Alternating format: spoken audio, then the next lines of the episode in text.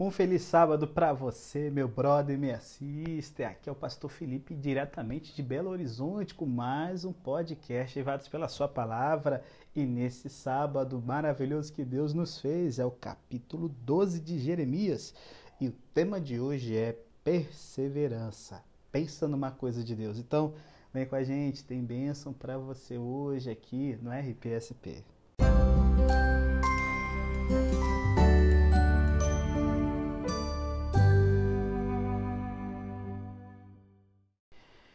Muitas pessoas se perguntam por que os ímpios são tão prósperos. E ó, não é só Jeremias que está perguntando aqui no capítulo 12, não. A gente vê isso no livro de Jó e no livro de Abacuque.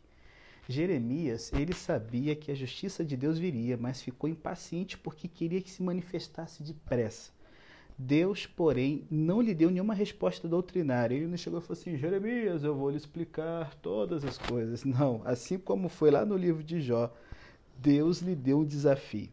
E ele fala o seguinte: Jeremias, se você não pode lidar com sua frustração, como trataria das injustiças que mais tarde lhe seriam reveladas? Você está aí, cara, chateado, magoado, porque os seus brothers aí de muito tempo querem te matar? Rapaz, se gente que você conhece está te derrubando, imagina quando vier um negócio mais puxado ainda. Então, ó, eu sei que é natural a gente exigir que as pessoas tenham atitudes certas e a gente clama por justiça contra os que se aproveitam de outros, e você está certo nisso aí. Mas quando pedimos justiça, devemos perceber que estaríamos em grande dificuldade se Deus desse a cada um de nós o que realmente merecemos.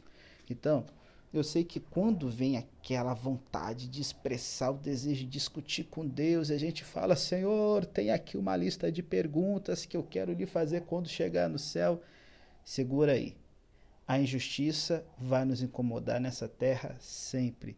Ver o justo sofrendo e o mal desfrutando do bom e do melhor, é claro que isso vai deixar a gente de estômago virado.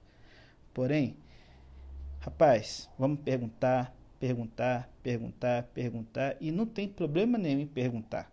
Só se liga numa coisa: tem coisas que você só vai entender, meu irmão, é na eternidade.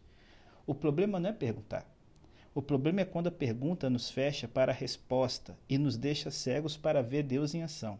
Aquele que pergunta e se fecha se torna cético. Jeremias aqui está no caminho de Jó em seus questionamentos, e assim como Jó e Jeremias, temos que aprender que podemos perguntar as coisas para Deus, mas nunca chegar e falar assim: Senhor, olha, o Senhor é malvado, cruel, não se importa com as pessoas. Fui, não. Jó ficou sem resposta. Jeremias também ficou sem resposta. E Jeremias ainda é mais persistente. Ele vai escrever o livro das Lamentações. E o mesmo, parceiro, vai acontecer com você. Podemos não compreender algumas coisas que nos acontecem, mas devemos saber, como Jeremias, que Deus nos conhece. E essa convicção, meu irmão, deve ser suficiente. E aí agora eu quero falar contigo um pouquinho sobre perseverança. Ó, Aqui a gente percebe que a vida de Jeremias, cara, era extremamente difícil, apesar de todo o amor e obediência a Deus que tinha no coração do profeta. E quando ele clama por alívio, a resposta de Deus foi mais ou menos assim. Até já comentei ali de leve mais atrás. Meu filho, se você está considerando a situação difícil, o que fará quando ela se tornar realmente ruim?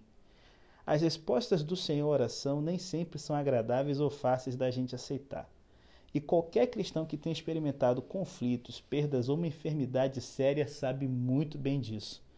Porém, devemos continuar comprometidos com Deus, mesmo quando as situações se tornarem complexas e nossas orações por alívio não forem imediatamente respondidas. E aí eu fecho.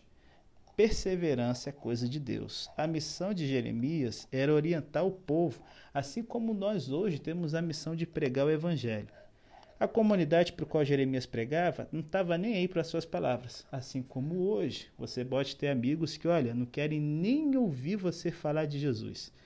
A nação para qual Jeremias pregava contestava suas mensagens, e hoje, quando a gente às vezes quer corrigir uma coisa na igreja, a gente acaba tomando na cabeça.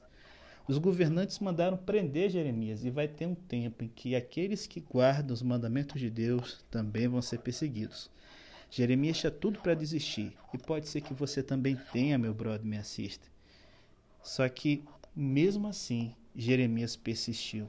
porque ele tinha clara consciência de que Deus o amava e Jeremias confiava totalmente em Deus. Jeremias persistiu porque manteve essa consciência, manteve diante de si a missão, ele manteve a visão de Deus para a vida dele, por isso perseverou contra tudo e contra todos. Manter a visão, galera, não é ser teimoso. Os perseverantes são persistentes, não teimosos. Ser teimoso é persistir nos caminhos que você trilha e você está vendo que é caminho de morte. Ser perseverante é persistir nos caminhos que Deus lhe preparou. E aí, quando a gente começa a ver as grandes realizações da história, cara, são os caras perseverantes. Thomas Edison, que tentou quase mil vezes aí até conseguir acertar a invenção da lâmpada. Jerônimo levou 15 anos para traduzir a Bíblia para o latim, é a famosa Vulgata. E o seu trabalho levou 400 anos para ser reconhecido. É, rapaziada. O que há de melhor na vida vem como fruto de um longo esforço, que é feito de pequenos saltos, os quais, à medida que se acumulam no decorrer do tempo, permitem um grande salto.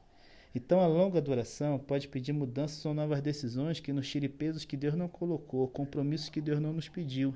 O que continuamos a fazer só para provar que estamos certos não é perseverança, é teimosia, e isso é garotear. Teimosia vem de nós mesmos. A perseverança, ah, parceiro, ela vem de Deus. E aí, vamos ser perseverantes? Que Deus te abençoe ricamente, meu brother e minha sister. Tamo junto em nome de Jesus.